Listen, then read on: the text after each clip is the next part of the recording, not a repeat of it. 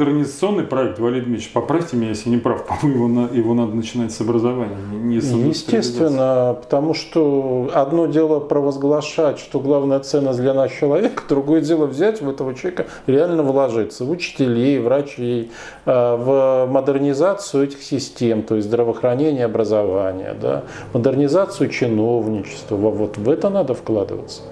И люди почувствуют тогда, что о них заботятся, и почувствуют, что у них есть будущее.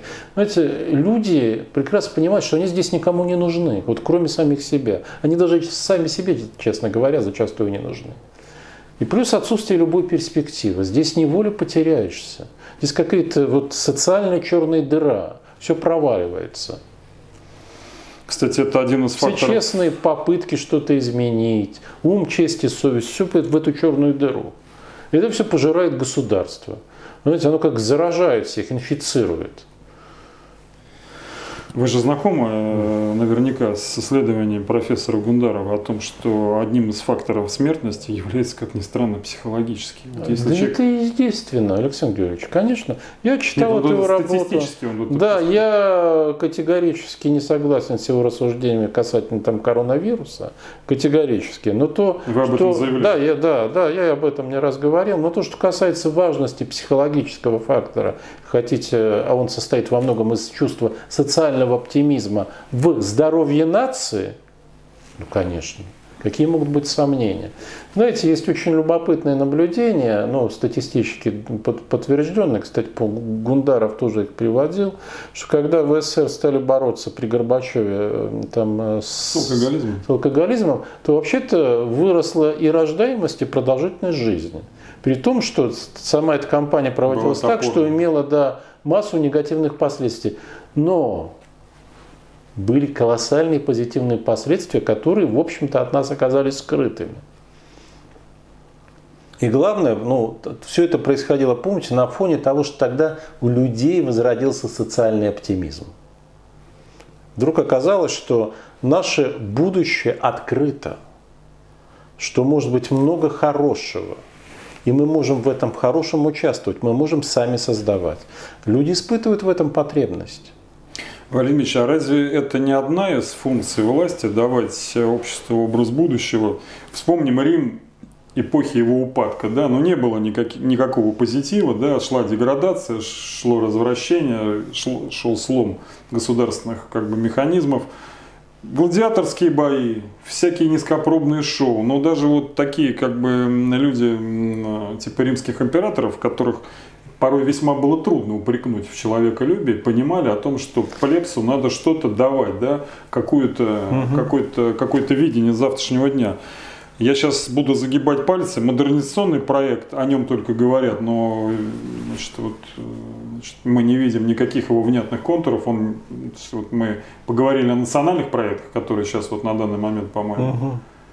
можно сказать, что заглохли. О них, да, ничего не говорят. Ну какие там у нас проекты, ну что. Обратите внимание, что вот как изменилась риторика власти вообще. В этой риторике будущего нет. Оно просто исчезло. Не заболеть ковидом. Вот э, да, главная она хочет только напугать нас. Власть нас пугает. И плюс политика репрессии. У нее нет будущего. Власть, она сама не видит для себя будущего. Понимаете?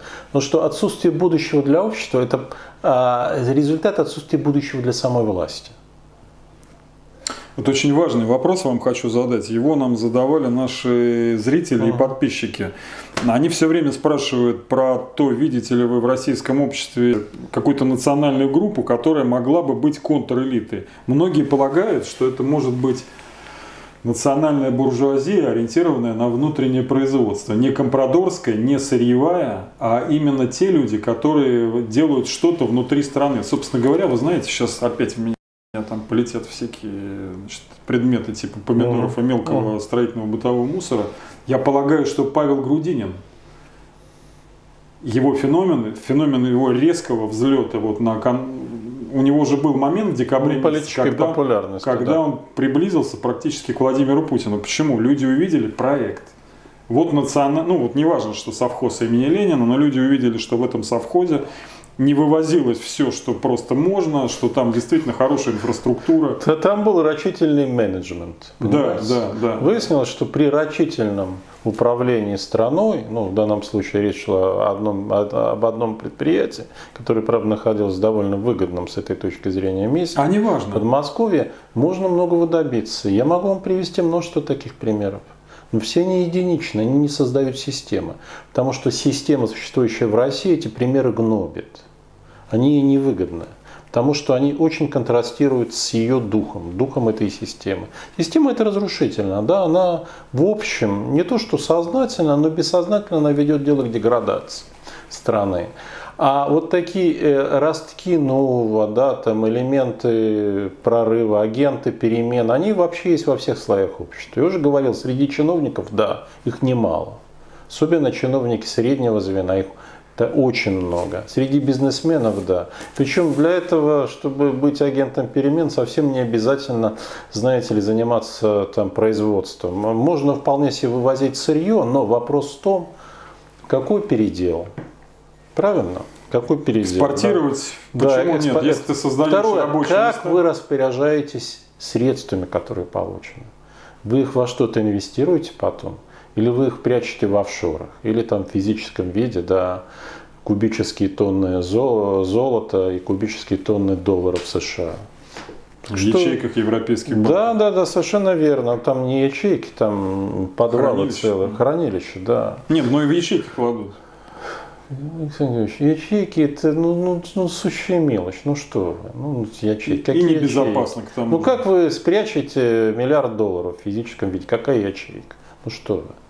Вам, ну, не все же такими цифрами я вам, Александр Георгиевич, Хотя... вы вот, вот вы даже вообразить себе пока это не, не могу. Но это все еще впереди, Александр. Помните мэр Клинцов в Брянской области, который превзошел да. мэра Нью-Йорка по, по своим доходам? Ну, приблизительно. Ну, там известная история с полковниками, подполковниками Захарченко и Черкалиным. Ну, это да, не совсем ну, да. их деньги, я полагаю. Слушайте, Деньги группы товарищей? Группы, да, группы товарищей, да, так называемые общаки. Но размеры это впечатляют, согласитесь. Размеры впечатляют. Так что, нет, агенты перемен есть везде. Другое дело, что нет точки, вокруг которой они бы объединились, да, потому что власть не позволяет этой точке возникнуть, она все уничтожает. Но как только эта точка появится, поверьте, не надо заботиться о государству о том, чтобы предложить общенациональную идею. Не надо мешать возникновению множества национальных идей. Эти идеи возникнут у разных слоев общества. Это дело публичных интеллектуалов. Важно одно, чтобы все это было нацелено на развитие. Государство должно создать рамку, при которой мы начнем развиваться. Больше от него ничего не требуется. Послушайте. Будет масса идей, будет масса позитива, идей самых неожиданных, самых странных. Задача в том, чтобы сделать Россию привлекательной для своих граждан, да, и она станет привлекательной для мира, если это станет страна, в том числе открытой социальному и культурному эксперименту. Валерий Дмитриевич, а вот э, среди нашей аудитории, вам это хорошо известно, и мне известно, довольно много людей с левыми убеждениями. Да? Они нас все время критикуют, знаете, в каком ключе? Они говорят, ну вот Почему вы говорите о каких-то там проектах? Вы нам скажите, а средства производства, средства производства будут в чьей собственности? То есть, если это опять будет эксплуатация человека человеком, зачем нам эти проекты вообще в принципе? Я вас хочу спросить, вот а, на этом этапе российской новейшей истории, может быть, может быть альянс вот этих вот э, людей с левыми убеждениями с национальной буржуазией, как с наименьшим злом? Вполне. Нет никаких препятствий этому. Э, у нас с левыми, да, вот я говорю, как человек правых взглядов, одно общее препятствие – это нынешний режим. Он должен быть демонтирован. После демонтажа режима должны быть проведены честные, конкурентные, учредительные выборы. Вот давайте мы вместе демонтируем режим – Давайте мы вместе добьемся проведения модель, этих Валерий, выборов. Это очень важно. Режим-то... Я думаю, что на вот переходном этапе должен быть переходный кабинет, технократический кабинет, который будет вот решать именно те задачи, точнее не те задачи, а в духе, которые вы охарактеризовали. Как сделать так, чтобы в обозримое время, конкретные сроки, жизнь людей стала лучше улучшить условия для бизнеса, для людей. Вот пусть кабинет этим занимается, а дальше давайте конкурировать. Потенциал... Если вы докажете обществу, что ваши идеи правильные, вы докажете обществу, прекрасно, значит вы сформируете правительство и будете проводить свою политику. Если вы не докажете обществу это, значит у вас будет меньшинство в парламенте, но вы сможете во время обсуждения законопроектов проводить свою повестку. Или, по крайней мере, ее отстаивать. Но это будет честная конкуренция. А как еще? И у меня нет сомнений, что вы ее проиграете. Левые не смогут выиграть в России честной конкуренции. Это абсолютно исключено. Потому что наше общество не левое, вопреки тому, что вы говорите. Наше общество глубоко правое. Наши люди хотят работать, они хотят зарабатывать, они хотят наслаждаться жизнью. И это естественно, потому что они были этого лишены. Это не гедонизм, а естественное желание Они просто, жить нормально. им даже наесться, большинству людей надо наконец наесться качественной едой. А социалисты этого за всю свою историю не смогли обеспечить в Советском Союзе. Хотя потенциал для этого был, Олег Был, конечно. Но так и не смогли Опять, опять, сделать. опять, опять управление, друзья. Не сочтите меня за технократа, но... Еще один вопрос из разряда «дали ребенку 20 рублей в детский мир». Тоже хотел у вас давно спросить, но как-то случая не было, раз уж у нас а, пошел такой разговор. Владимир Владимирович Путин. Даже самые его жесткие критики не будут отрицать, что всегда хотел иметь большой вес на международной а- арене и свой личный, и России. Для этого нужно, мне кажется, не, не только оружие, даже не столько оружия, сколько мощная экономика с большими темпами роста. Валерий почему, вот почему, я правда не понимаю.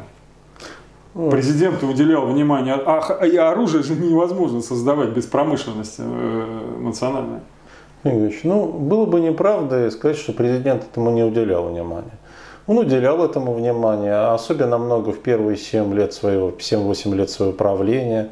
Он создал систему госкорпораций. Предполагалось, что как в Южной Корее и Чаболе, да, эти госкорпорации потянут Была за собой экономику. зрения, да. Вы помните, что все обернулось это прямой противоположностью. Но благодаря высоким ценам на нефть, которые, казалось, будут теперь бесконечно долго, будет обеспечен устойчивый экономический рост. И вы помните, что экономический рост был довольно высокий. За счет 6, нефтегазового 7, сектора. 8, но он был, он реально был. Это было реально. За счет нефтегазового. Он был не Тогда предполагалось, что мы обеспечим все, и экономический рост, и зачем нам а, некоторые промышленные сектора, если нам проще купить. Так предполагалось. Проще было купить. Это заблуждение, с вашей точки зрения? С моей точки зрения, да, это заблуждение. Но мы сейчас говорим о его причинах. Да, причинах этого заблуждения. Поэтому решили там вложиться в модернизацию вооруженных сил, предполагая, что а, сила, именно военная сила, а, будет приобретать очень важное значение как фактор мировой политики. Но что в результате оказалось? Посмотрите. Вот мы с вами наблюдаем сейчас армяно-азербайджанскую войну. Фактически это война. Да? Вы там видите ядерные торпеды? Нет? Вы там ядерные ра- ракеты видите? А что вы там видите? Я вижу армянскую армию. Беспилотники. Бе- Армянская армия, а, Образца армия Карабаха 20 вооружена века. старым советским оружием. Азербайджан использует беспилотники, которые, беспилотники. да, им поставил Израиль, первоклассные, которых нет в Российской Федерации. Мы их, точнее, не делаем сами практически. Вот вам различие да, в качестве вооружения. Вы это видите. Израиль делает, Российская Федерация Не в последнюю И очередь. в этой войне нужны были именно такие инструменты ведения боевых действий. А все эти ракеты, которые летают бесконечно долго вокруг земного шара, это красивый миф, который... а, Это действительно миф, это, сказать, этого реальности нет, а, рассчитанный э, на патриотические чувства внутренней аудитории, на то, чтобы запугивать некоторые внешние аудитории.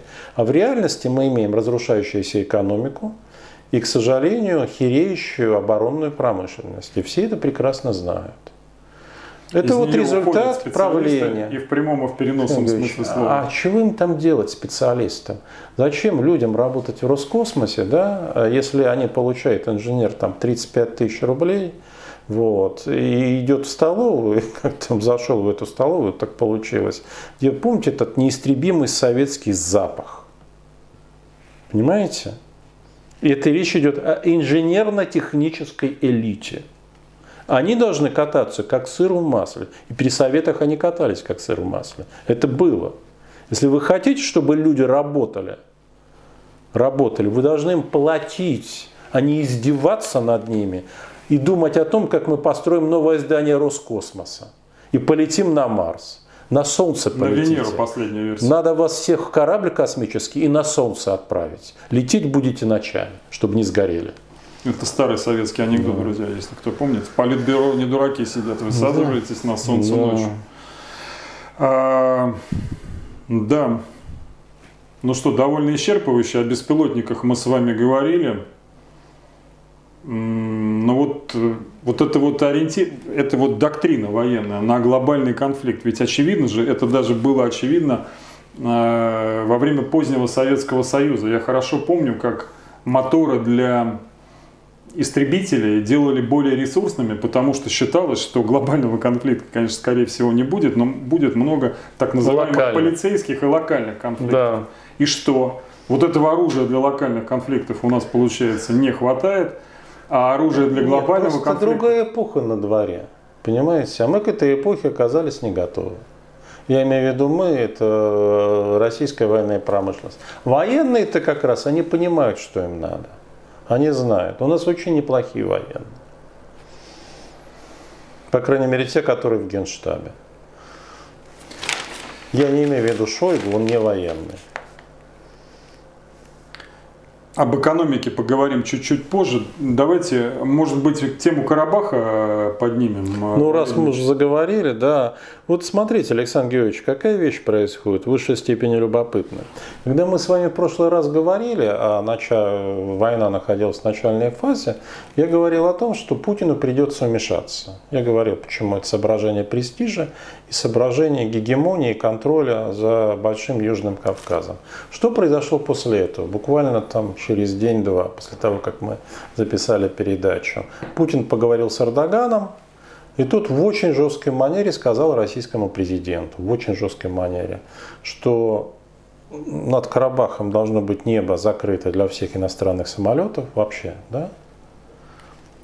И если появятся иностранные наемники в Карабахе, то они будут рассматриваться как наемники, а не как военнопленные.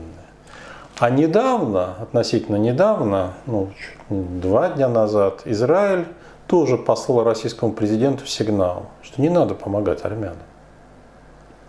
А у вас нет результате... ощущения, что мы не рвемся Вы знаете, что любопытно? О! И президент России это воспринял с облегчением. С облегчением, Александр Георгиевич.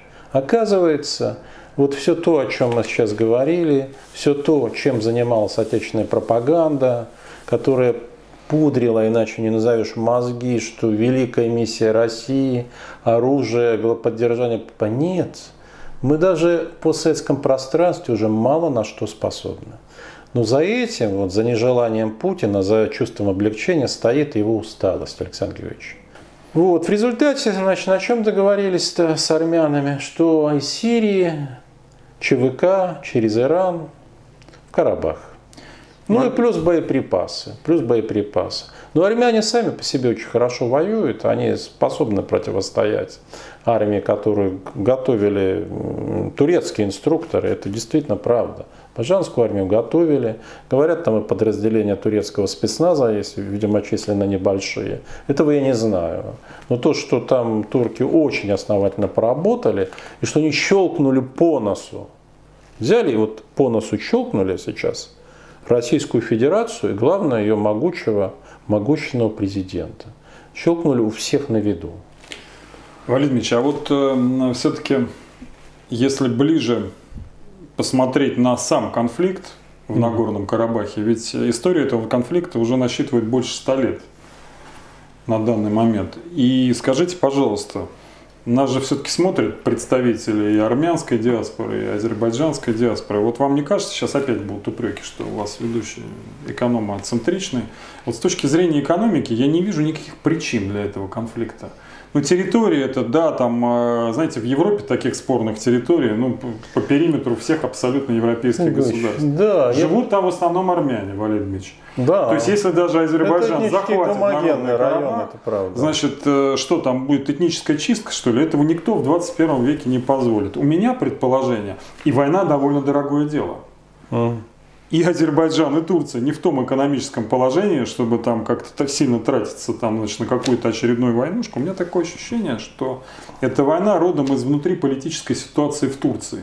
Турция все-таки тяжело пострадала от ковид-кризиса, это экспортно ориентированная страна, и президенту Эрдогану надо было предъявить какую-то победоносную внешнюю такую вот. Не в этом дело случайно. Георгиевич, вполне возможно. Можно, конечно, нащупать какую-то связь между войной, попытаться, точнее, нащупать. Не факт, что эта связь реально существует, но ее можно интеллектуально сконструировать между войной и транскаспийским нефтегазовым проектом, да, в котором заинтересованы и Турция, и Азербайджан, Азербайджан в значительной степени.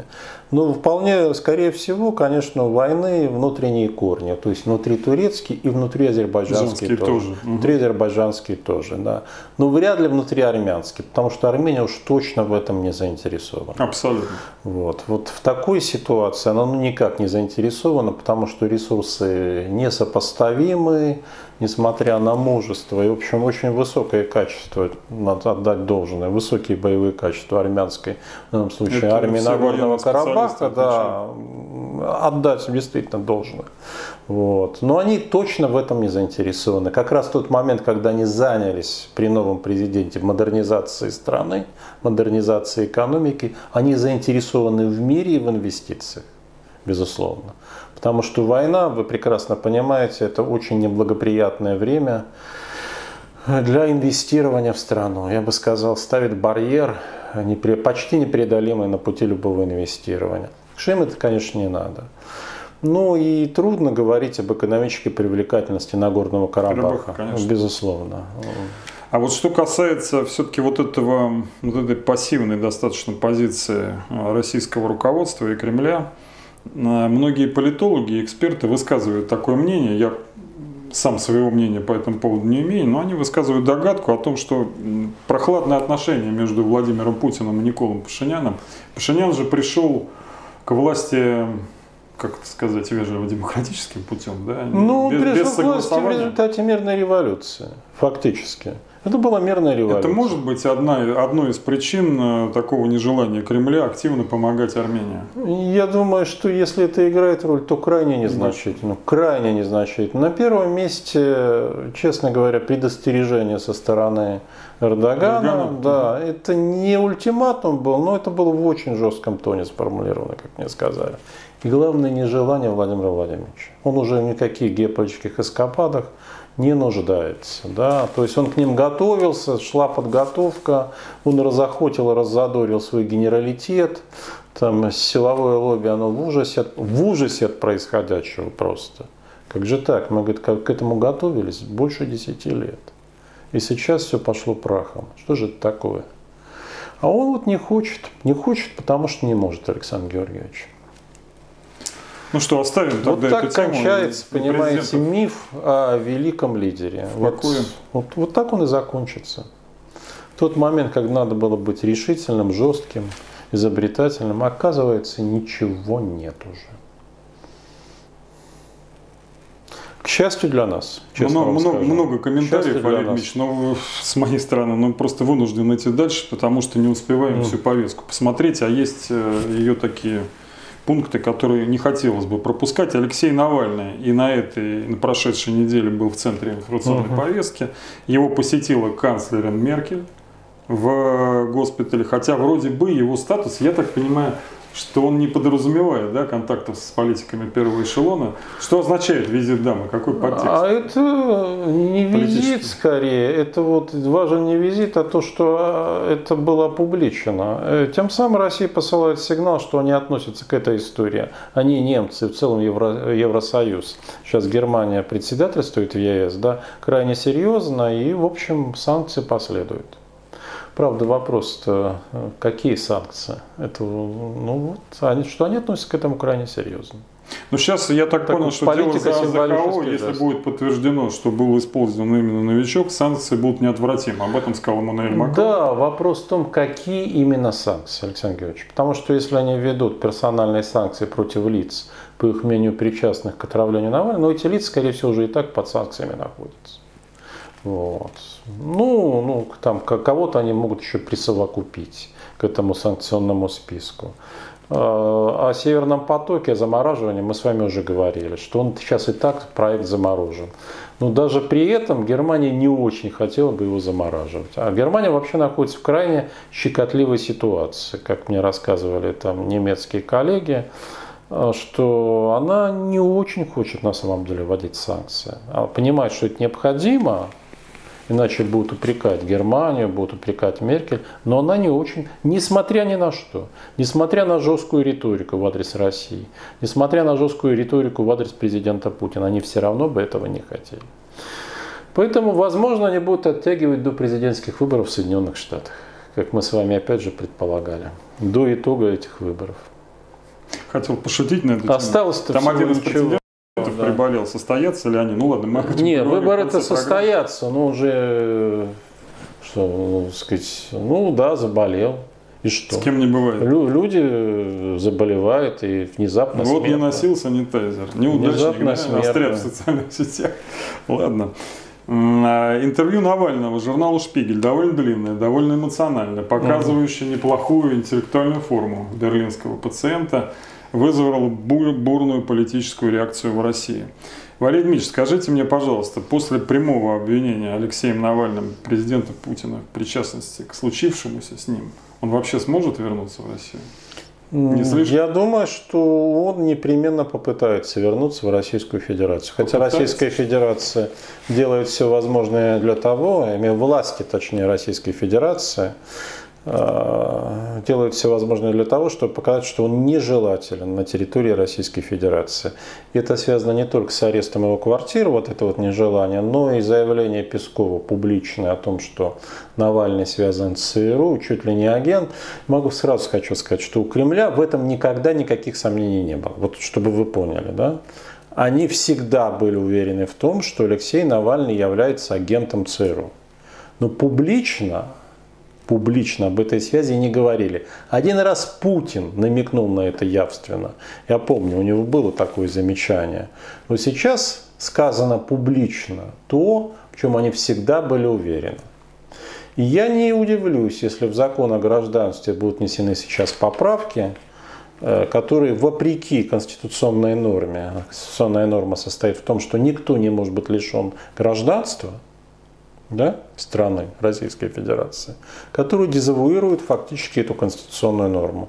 Вот они могут таким образом действовать. Сейчас Володин предложит какому-нибудь из комитетов проработать соответствующие поправки. Ну и под Сурдинку то с Навальным туда Ходорковский попадет, еще, я думаю, несколько человек.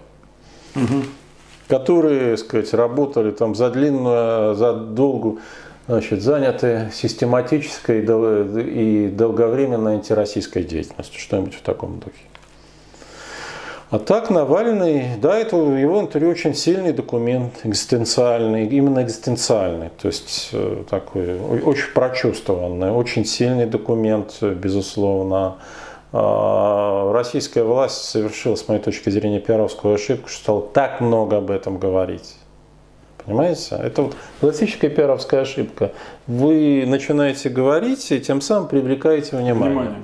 Я бы Песков пожал плечами и сказал, ну мы не комментируем там, просто за таких странных, сомнительных заявлений. Все. Нет, он стал все это развивать, значит, скорее всего, это уже, э, знаете, такая публично продуманная стратегия. Давайте мы обвиним его в анти, сознательной антироссийской деятельности. Это вот именно так выглядит. То есть это как подготовка к каким-то, возможно, законодательным ограничениям для Алексея. Ну, что я могу сказать? Вполне можно заниматься оппозиционной деятельностью, находясь вне пределов России, и можно вернуться в Россию, как вернулся в Иран, в Тегеран, а это Аллах Хамени. Вот в тот момент, когда здесь начнутся массовые выступления. И с таким же вот э, эффектом. Тем паче, там, тогда Хамени свои проповеди, он через, э, помните, кассеты распространялись в Да, Иране. сейчас средства а сейчас, господи, Александр Георгиевич, Только мы, Валерий Дмитриевич, упрямо продолжаем оставаться в офлайне, потому что один офлайн трех онлайнов стоит, особенно если они с плохим звуком. Но, тем не менее, да, средства коммуникации шагнули далеко вперед. Да, YouTube, ну, российская власть не заблочит, я думаю. Это было бы контрпродуктивно. Среди всего прочего, в интервью э, Навальный отозвался плохо об омских врачах, на что последовала реакция доктора Мясникова следующего содержания. Хотели бы, ты бы в первый день сдох. Конец цитаты. Валерий Дмитриевич, вообще врач должен в своем лексиконе, во всяком случае в официальных заявлениях... После э, этого заявления Мясников больше не врач. Все. Говорить о нем как о враче, мне кажется, бессмысленно после этого. То есть это такая ну, он был искренен, он был искренен. Вот это его натура, вот она проявилась. Точка в этом вопросе. Друзья, как обещано к экономическим э, новостям, Валерий Ильич ЦБ на этой неделе опубликовал доклад с основными направлениями кредитно-денежной политики на 21 и аж на 23 год. Опубликовал там разные сценарии, и рисковые, и инфляционные, и дефляционные. По рисковому сценарию нефть у нас будет 25, ковид нас будет захлестывать там третьими, четвертыми волнами. Вот, ну, в общем, если взять э, все это в сухом остатке, Центральный банк, наш основной финансовый регулятор, не предполагает э, восстановления экономики России, и, кстати, и мировой тоже, раньше 24-25 года. За мировую экономику я как-то меньше беспокоюсь, но вот за нашу беспокоюсь сильно, потому что не вижу драйверов для ее восстановления вообще никаких от слова совсем. С этой кредитно-денежной политикой. Валид Дмитриевич, скажите, пожалуйста, вообще кредитно-денежная политика, это на самом деле, друзья, звучит так страшно. На самом деле, вот если просто говорить, это определенное целеполагание. Что хочет государство от экономической сферы?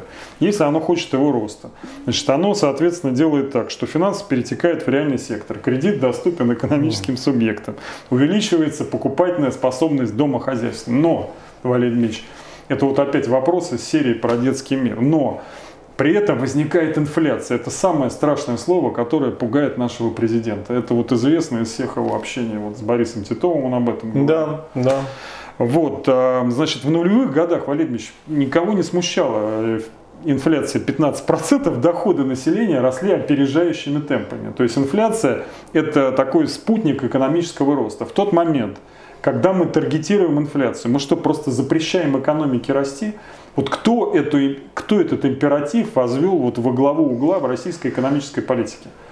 Александр Григорьевич, без вредительства, что ли, не обошлось? Не важно, кто возвел это во главу угла, да, важно, что президент в это свято верит.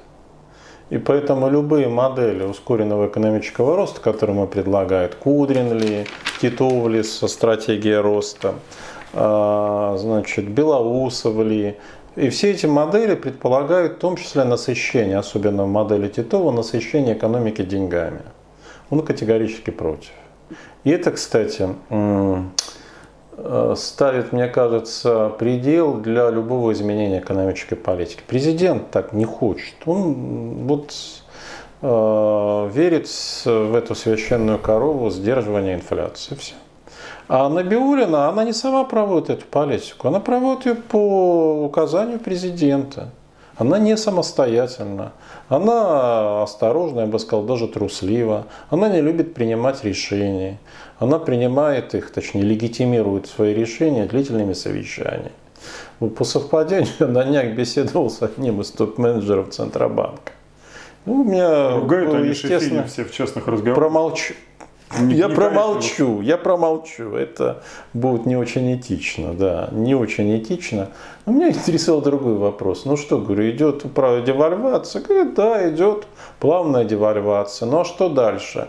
Говорит, как тебе сказать, что дальше? Мы, говорит, тут подготовили, значит, э, вот, имея в виду этот документ, ну и плюс там есть еще некая полузакрытая или непубличная часть, Говорю, ну и до какие ориентиры? Да нет никаких у нас ориентиров. Нет, вот мы говорит, все это прописываем в разных вариантах, но куда нас выведет, мы просто не знаем. Ну, что президент скажет, то и будем делать. Александр Георгиевич, вот так это выглядит. Что воля, что Это только воля. для публики. Они пытаются провести впечатление, что они чем-то управляют.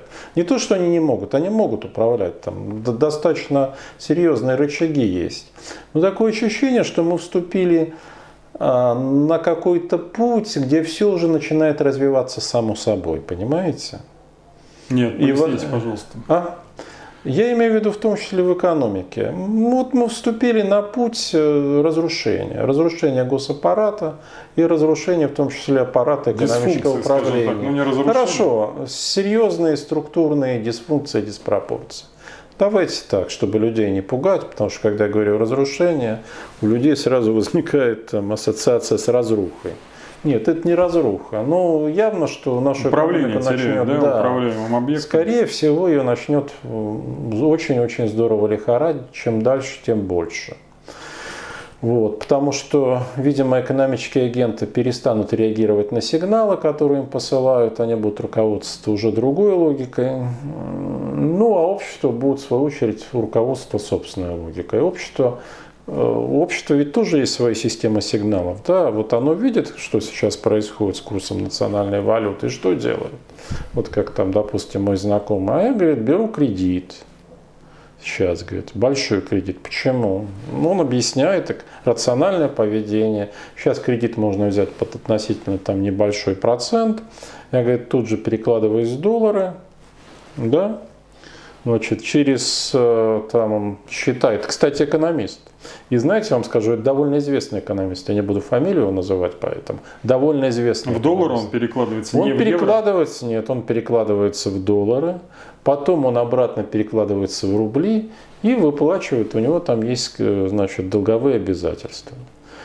Вот. Еще а, один мой очень хороший знакомый, симпатичный человек, значит, который взял большой кредит, сказать, поговорив со мной, большой кредит, у него такая возможность была несколько месяцев назад, 50 миллионов рублей, конвертировал тогда в доллары, и сейчас он уже в выигрыше.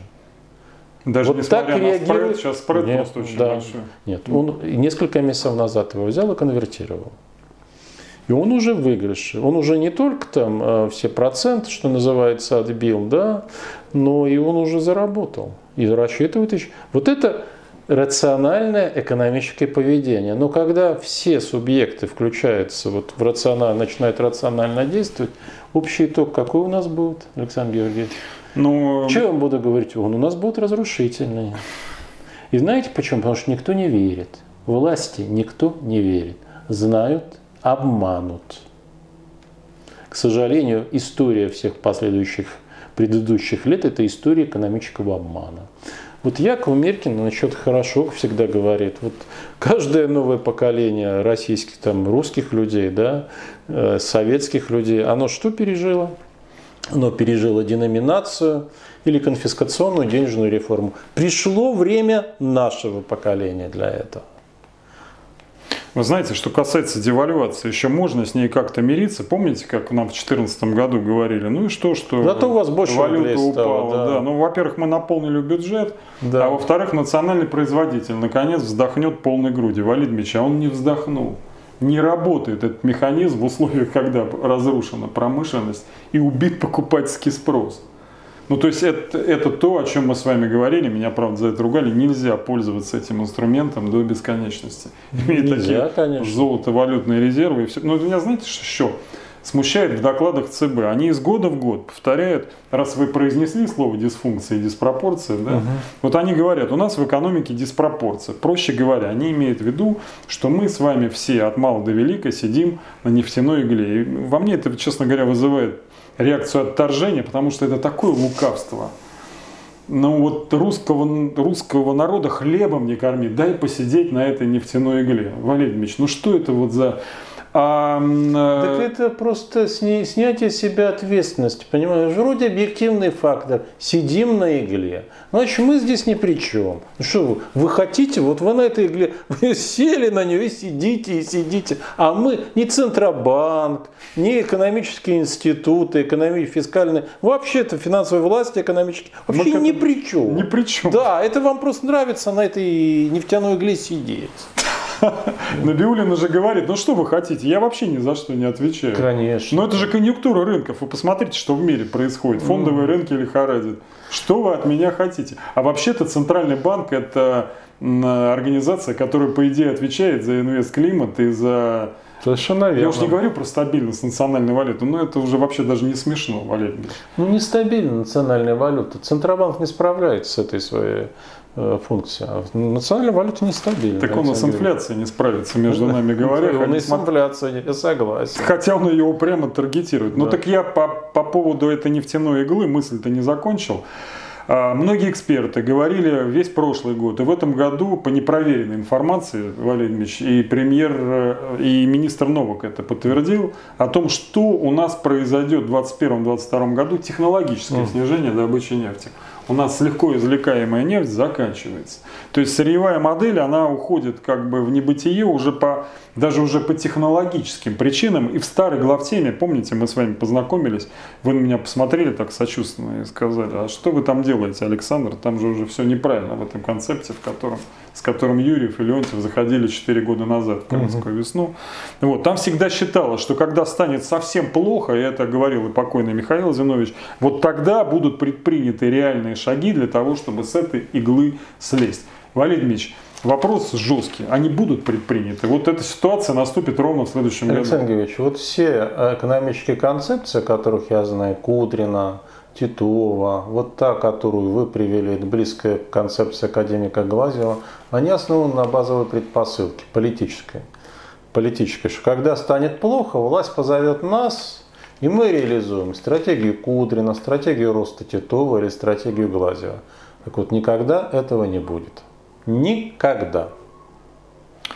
Потому что для того, чтобы это сделать, надо иметь политическую волю. Даже не осознание масштабов и при пределов тупика, да, а политическую волю. Этого уже нет. Нет этого.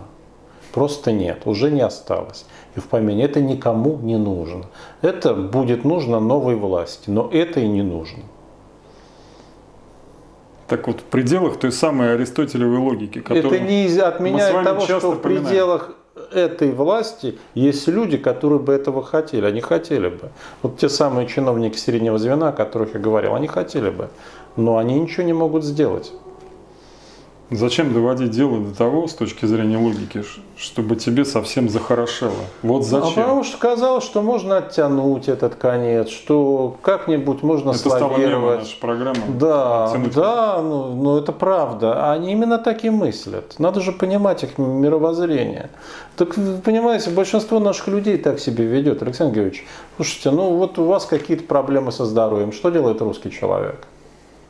Причем, Сыворотку, правда. Да, потом какой-нибудь обезболивающий. Да, совершенно верно. Так, ну это типично. Почему вы думаете, что чиновники высокого ранга в своих как-то живут да, моделях будут отличаться от нас? Они такие же, как и мы с вами.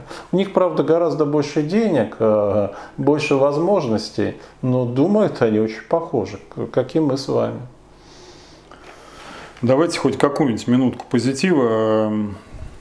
Владимир Владимирович Путин получил правительство. Оба, Вы думаете, так, его фамилией позитив будет связан? Чтобы перестали. Ну давайте хоть какую-нибудь объективность, Хорошо. хоть какой-то. Поручил. Правда, есть сомнения там в этой во всей истории. Я с ними сейчас поделюсь.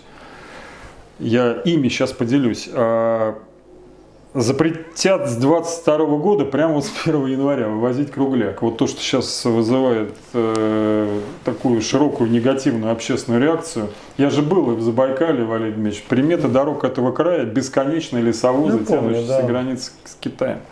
И нам Давыденко с вами рассказывал да. о беспределе, который творится в лесной отрасли. Так вот, э, с 1 января 2022 года этому вроде бы должен прийти конец. Оттягивать дальше этот конец будет, я так понимаю, что невозможно, но Злые языки говорят, что это некий сигнал китайской стороне о том, чтобы здесь организовали хоть какую-то первичную переработку древесины для того, чтобы, вывозя ее, мы имели основания обложить ее большими налоговыми пошлинами вывозными.